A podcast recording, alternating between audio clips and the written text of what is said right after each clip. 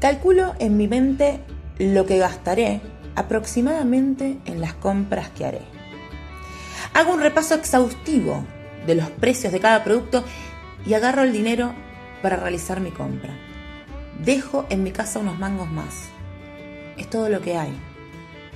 Por eso debo ser precisa en lo que vaya a comprar.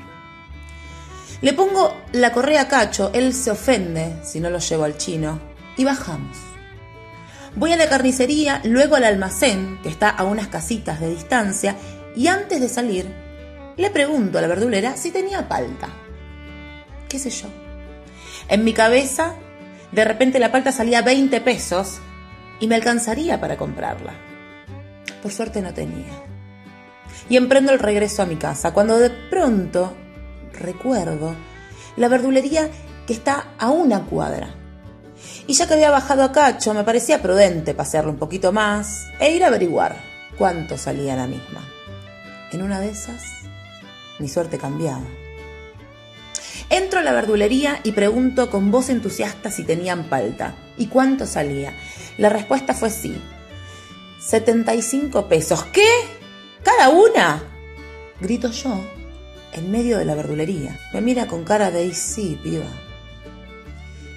Pegué la vuelta. Y mientras caminaba por calle Sarandí me puse a recordar cuando laburaba. Recordaba la escuela y a los chicos.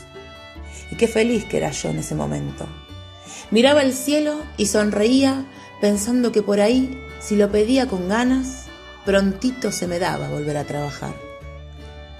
Cuando entonces, inesperadamente, mi bota sin antideslizante pisa meo de un perro ajeno y me caigo al piso casi en cámara lenta.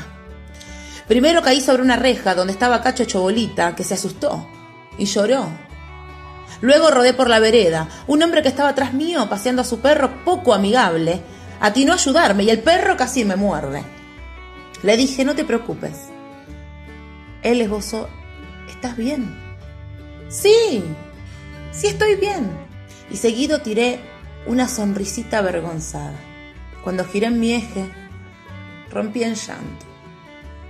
De esos llantos profundos que no cesan, intentaba fallidamente dejar de llorar y pensaba, puta, qué mejor forma que caer a la realidad que hacerlo literal, ¿verdad?